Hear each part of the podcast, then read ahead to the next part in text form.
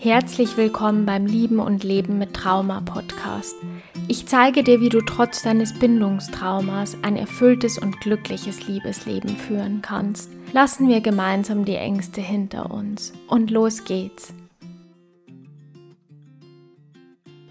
heutige Thema ist die Achterbahnbeziehung oder ich nenne sie auch gerne die Bindungs- und Verlustangstfalle.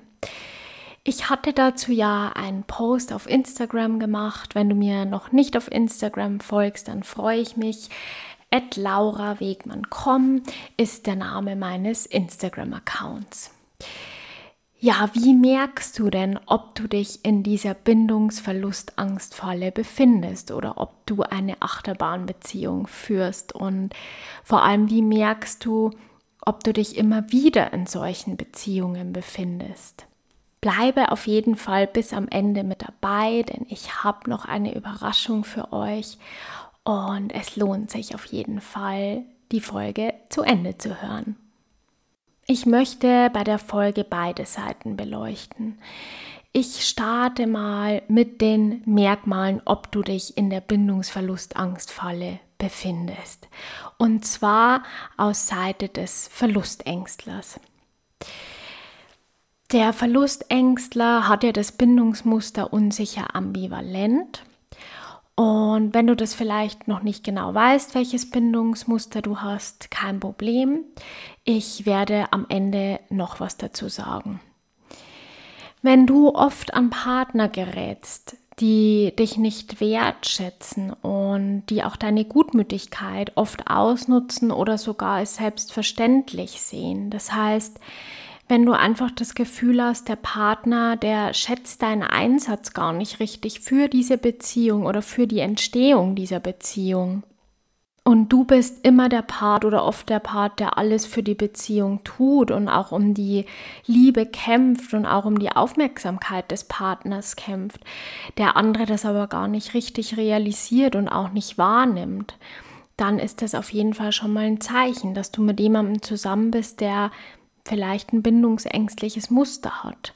Außerdem kann es auch sein, dass dein Gegenüber an einem Tag total hin und weg ist und Feuer und Flamme für die Beziehung ist und am nächsten Tag verschwindet er ohne Erklärung wieder. Das heißt, er verschwindet komplett von der Bildfläche. Du hörst vielleicht auch nichts mehr von ihm oder viel weniger als sonst.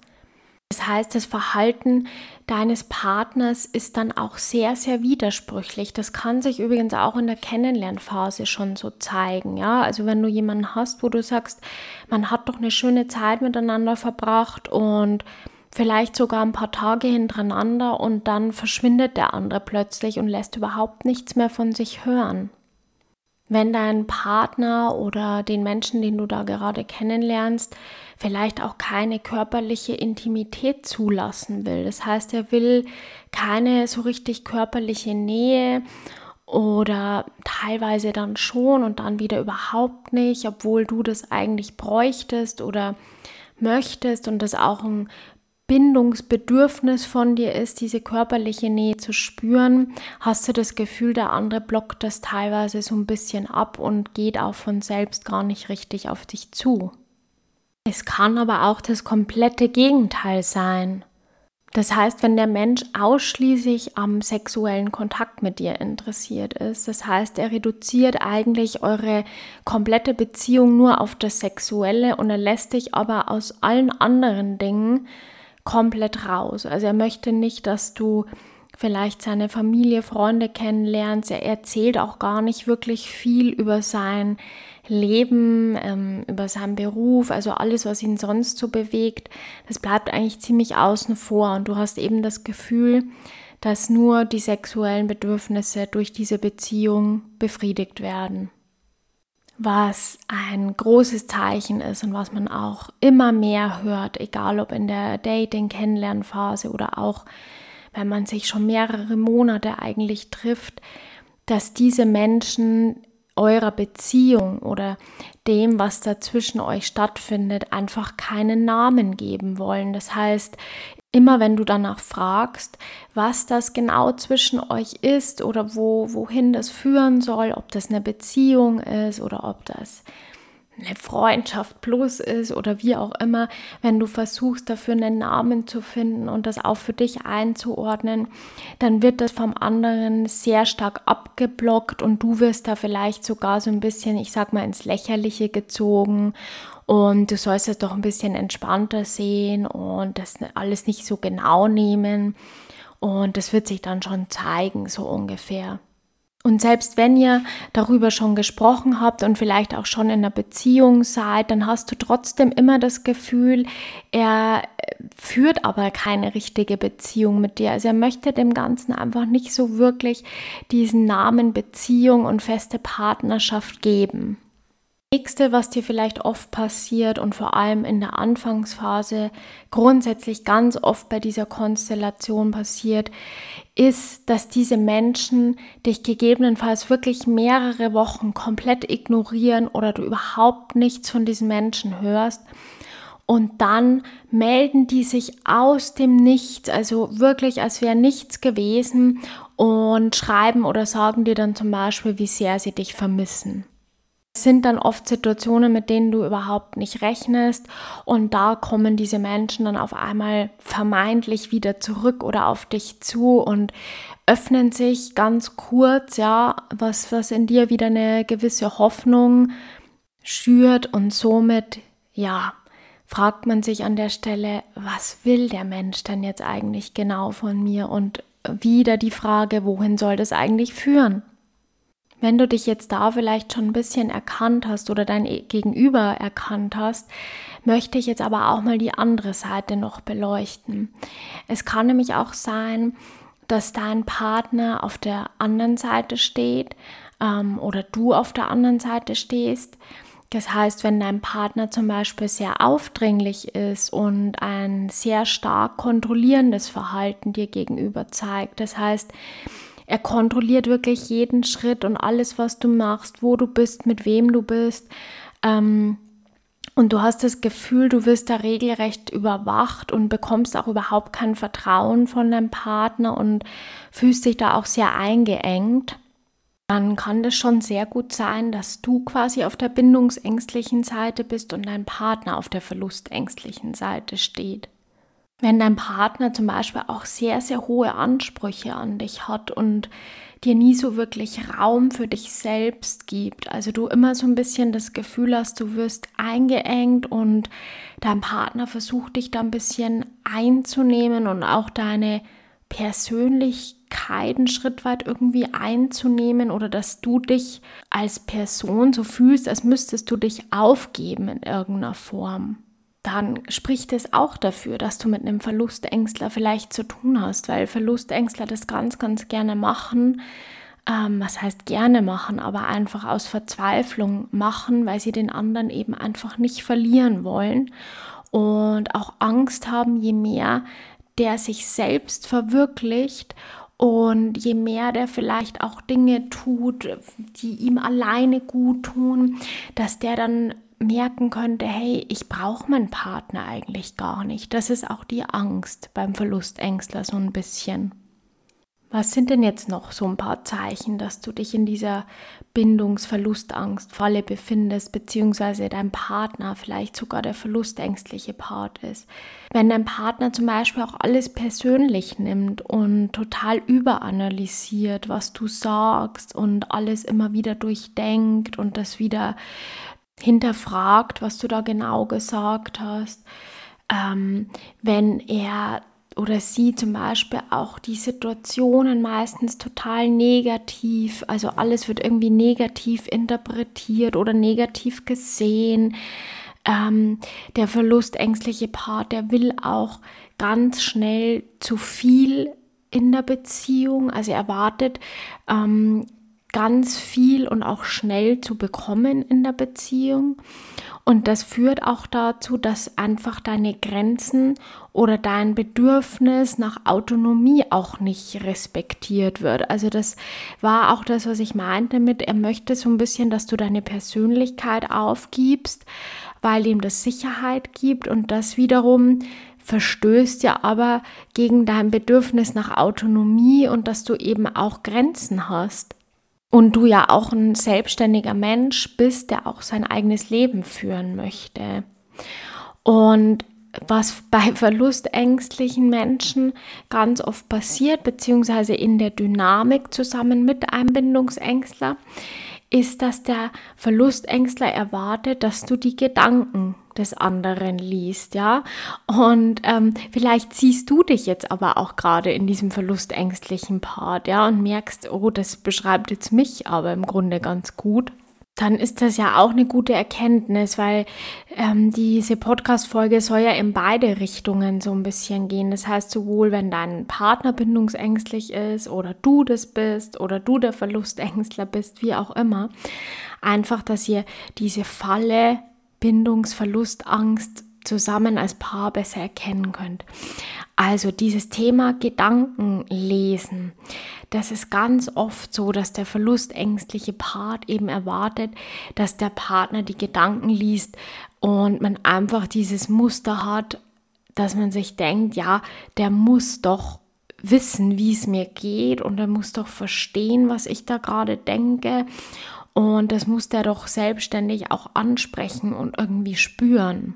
Und wenn das aber nicht passiert, dann wird man recht schnell enttäuscht und auch wütend. Also das ist auch ein Zeichen dafür, dass man sich da einfach nicht verstanden fühlt und man immer denkt, der andere müsse doch wissen, wie es einem dabei geht. Ähm, was auch oft passiert, wenn der verlustängstliche Part in einem Moment total warm, herzlich und lieb ist und im anderen Moment ist er dann total kühl und distanziert. Das ist dann ein sogenanntes Protestverhalten und dieses Protestverhalten, das haben alle Bindungsmuster, also außer der sichere Bindungsstil.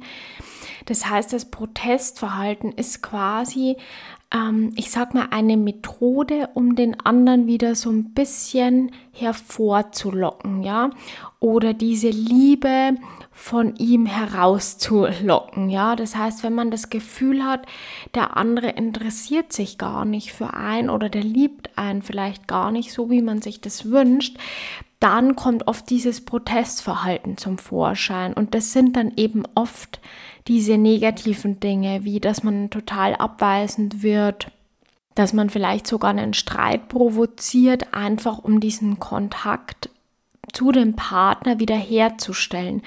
Weil je mehr ich mich ja distanziere oder je mehr es wieder quasi negative Vorfälle gibt, die man dann zu besprechen hat oder wo man dann merkt, okay, geht der Partner dann doch wieder auf mich zu oder bin ich ihm dann doch wichtig oder ist es ihm egal, desto mehr merke ich ja dann in dem Fall, ob ich wichtig bin.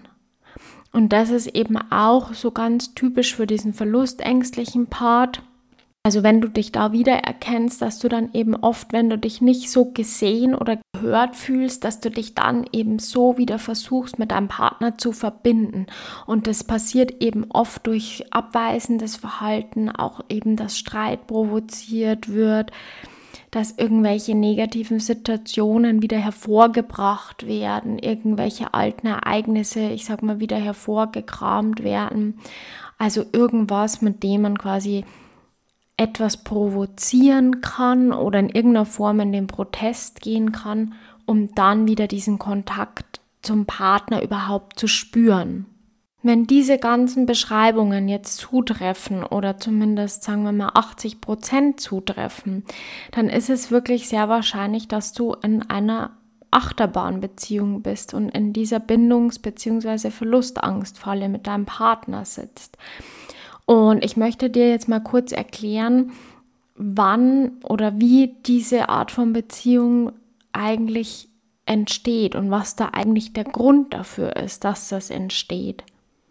Vorab möchte ich aber meine Überraschung noch kurz preisgeben. Und zwar, wenn du noch gar nicht weißt, welches Bindungsmuster du eigentlich hast und dich noch gar nicht so genau einordnen kannst, ja, welcher Bindungstyp du bist, dann schau auf jeden Fall auf meinem Instagram-Account Laura Wegmann.com vorbei.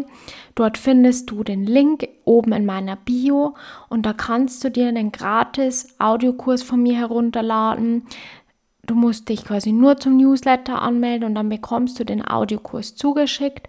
Und dort gehe ich nochmal ganz im Detail auf die vier verschiedenen Bindungsstile ein und auch mit ein paar Fragen, die dir dann helfen, dich da selbst besser einzuordnen. So, jetzt aber weiter zum eigentlichen Thema. Also, wie entsteht diese Beziehung, diese Art von Beziehung? Wenn ein unsicher Vermeidender und ein unsicher Ambivalenter, also der unsicher Vermeidende ist der Bindungsängstler und der unsicher Ambivalente ist eher so der verlustängstliche Typ. Wenn die aufeinandertreffen, dann entsteht eben diese Dynamik, sage ich mal, und diese Beziehungsfalle.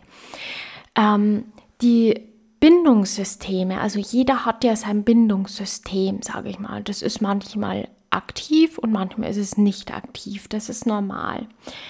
Ähm, und die Bindungssysteme dieser beiden Bindungstypen werden aber abwechselnd durch das Verhalten des anderen aktiviert.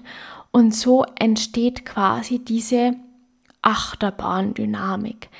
Das heißt, wenn das Bindungssystem des einen aktiv ist, wird es von dem anderen deaktiviert. Und so ist es immer dieses Wechselbad. Und man kann sich zum Beispiel bei einer sicheren Bindung so vorstellen, dass da in der Regel die Bindungssysteme immer gleich aktiv sind, aber dann nicht auf so einem überaktivierten Level. Also zum Beispiel der Verlustängstler, der hat ein sehr überaktives oder auch hyperaktives Bindungssystem. Und bei zwei sicher gebundenen Partnern ist das, sage ich mal, immer auf so einem konstanten, normalen Level. Und beim Bindungsängstler, wie ihr wisst, da ist es ja häufig eben eher deaktiviert oder wird schnell durch bestimmte Dinge deaktiviert.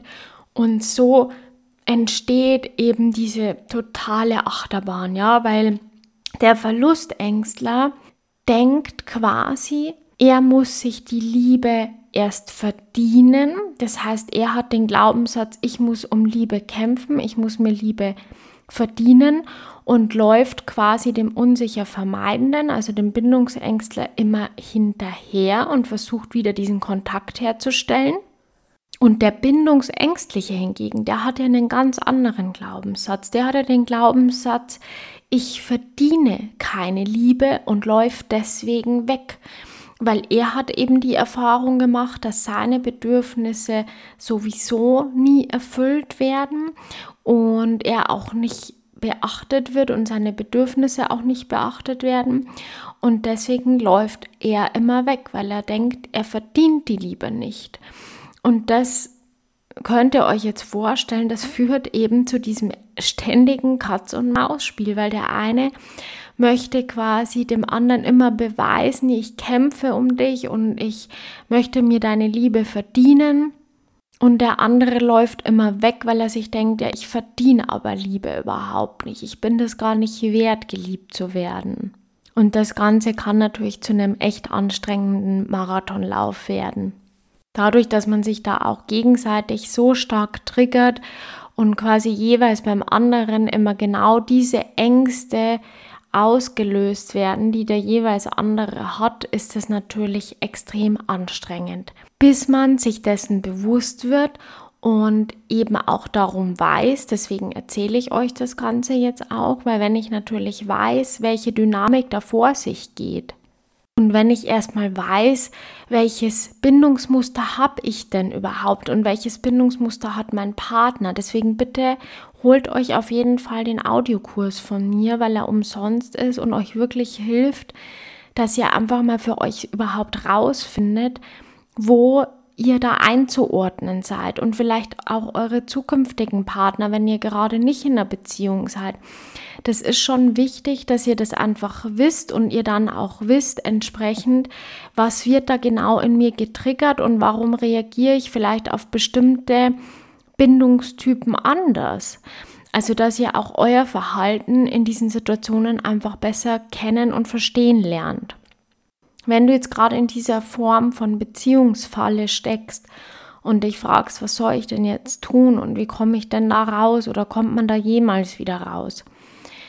Ich sage immer, ich habe es auch letztens auf Instagram in meinem Live gesagt, ähm, der erste Schritt ist immer, dass ihr an euch selbst arbeitet und bei euch selbst auch anfängt.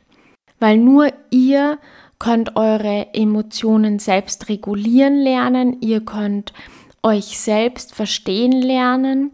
Und das ist immer der erste Schritt. Und das ist ein erfolgsversprechenderer Schritt, als dass ihr anfängt, euren Partner in irgendeiner Form verändern zu wollen oder dem zu erklären, vor allem wenn euer Partner der bindungsängstliche Part ist, ist das ganz schwierig dem jetzt zu erklären, er soll sich doch damit bitte mal auseinandersetzen oder er hat Bindungsangst. Das, das wird in den seltensten Fällen wirklich gut funktionieren. Also bitte fangt da bei euch selbst an, findet es erstmal raus, was genau euer Bindungsmuster bedeutet woher das vor allem auch kommt, also wie dieses Bindungsmuster entsteht, weil dann könnt ihr auch eure Reaktionen besser verstehen. Wenn ihr wisst, dieses Bindungsmuster ist jetzt aufgrund der Situation XY in meiner Kindheit vielleicht entstanden oder weil ich in der letzten Beziehung sehr verletzt worden bin und deswegen Angst habe, jemanden zu verlieren oder nicht mehr vertrauen kann in bestimmten Situationen dann ist das ein riesengroßer Schritt für euch selbst, weil dann seid ihr schon auf dem Weg zu wissen, es hat nichts mit meiner jetzigen Beziehung oder mit meinem Partner zu tun. Das ist einfach eine alte Wunde, sage ich mal, die da immer wieder aufgerissen wird. Und deswegen überreagiere ich vielleicht in vielen Situationen auch. Also das ist wirklich ein Prozess, dass ihr das selbst erstmal für euch rausfindet, das selbst erstmal reflektiert, euch selbst erstmal so ein bisschen unter die Lupe nehmt und das für euch herausfindet. Aber es ist ganz wichtig, weil eine schnelle Lösung gibt es in dem Fall nicht. Eine schnelle Lösung wäre zu sagen, okay, ihr trennt euch und ihr sucht euch jemanden mit einem sicheren Bindungsstil. Das wäre die schnellste Lösung. Ja? Das heißt, jemanden, der auch wirklich sicher gebunden ist und euch auch dieses Gefühl von Sicherheit gibt. Das wäre die schnelle Lösung. Aber alles andere, wenn ihr sagt, nee, ihr wollt in dieser Beziehung bleiben, dann ist das wirklich ein Prozess, wo ihr dann auch an euch arbeiten müsst. Und ihr müsst euch da auch eine grundsätzliche Frage stellen, wenn euer Partner sich vielleicht nie ändert, ja, und der das nie für sich selbst einsieht oder da auch gar nicht genauer hinschauen möchte, ob ihr das dann auch wollt. Also das ist natürlich die, die übergeordnete Frage, die man sich immer stellen muss. Ob euch der Mensch so wichtig ist und ihr so gerne in dieser Beziehung bleiben wollt, dass ihr sagt, ja, lieber lerne ich damit besser umzugehen und vielleicht auch im ein oder anderen ein bisschen entspannter zu mir werden, weil das auch mir selbst gut tut, ja, wenn ich einfach da entspannter werde und bestimmte Dinge für mich auflöse. Wenn ihr aber sagt, ja, das ist super und das möchte ich, aber ich möchte trotzdem keinen Menschen, der immer abweisend auf mich reagiert oder mit dem es immer wieder Situationen geben wird, wo ähm, ich mich vielleicht nicht auf den Partner verlassen kann oder längere Zeit vielleicht auch nichts mehr von ihm höre oder ähm, es einfach in euren Augen dann unangebrachte Reaktionen sind. Ja? Und wenn ihr sagt, nee, damit kann ich aber nicht leben und damit will ich auch nicht leben, ähm, dann ist das natürlich immer die übergeordnete Entscheidung, die ihr da treffen müsst. Also klar ist schon, wenn ihr mit einem sicher gebundenen Bindungspartner zusammen seid, dann ist das natürlich was ganz anderes, ja. Und da wird natürlich auch eure Angst entsprechend weniger sein, viel weniger sein. Also denkt einfach mal in Ruhe über alles nach und wie gesagt, findet erstmal heraus, welches Bindungsmuster ihr seid und auch euer Partner. Ich lade ja dazu auch immer wieder Beiträge hoch und führe euch ja an dieses Thema auch ran mit allen ja, Situationen, Merkmalen, die es so gibt für die verschiedenen Bindungsmuster, dass ihr einfach ein bisschen mehr mit diesem Thema in Berührung kommt.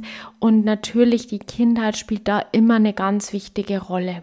Weil die Bindungsmuster sich eben auch aufgrund negativer Bindungserfahrungen auch ausprägen und wie man auf Trennungssituationen auch reagiert, sich entsprechend ausprägen. Deswegen ist das ein sehr, sehr wichtiges Thema. Wenn ihr die letzte Podcast-Folge noch nicht gehört habt, hört euch die auf jeden Fall an. Ich weiß, Trauma ähm, oder negative frühkindliche Bindungserfahrungen habe ich die Folge genannt. Das hört sich immer so brutal an, aber ganz, ganz viele Menschen haben ein Bindungstrauma und wissen es einfach nicht. Also deswegen hört euch das auf jeden Fall mal an. Und ich freue mich wie immer auf euer Feedback. Ihr könnt mir jederzeit schreiben an info.laurawegmann.com oder ihr könnt mir auch auf Instagram schreiben. Ich freue mich, was von euch zu hören und holt euch auf jeden Fall den Audiokurs bei mir. Für alle, die jetzt nicht auf Instagram angemeldet sind, ich setze euch den Link zum äh, Audiokurs auch nochmal hier in die Beschreibung. Dann könnt ihr euch hier den Audiokurs auch holen. Ich danke euch fürs Zuhören und bis zum nächsten Mal.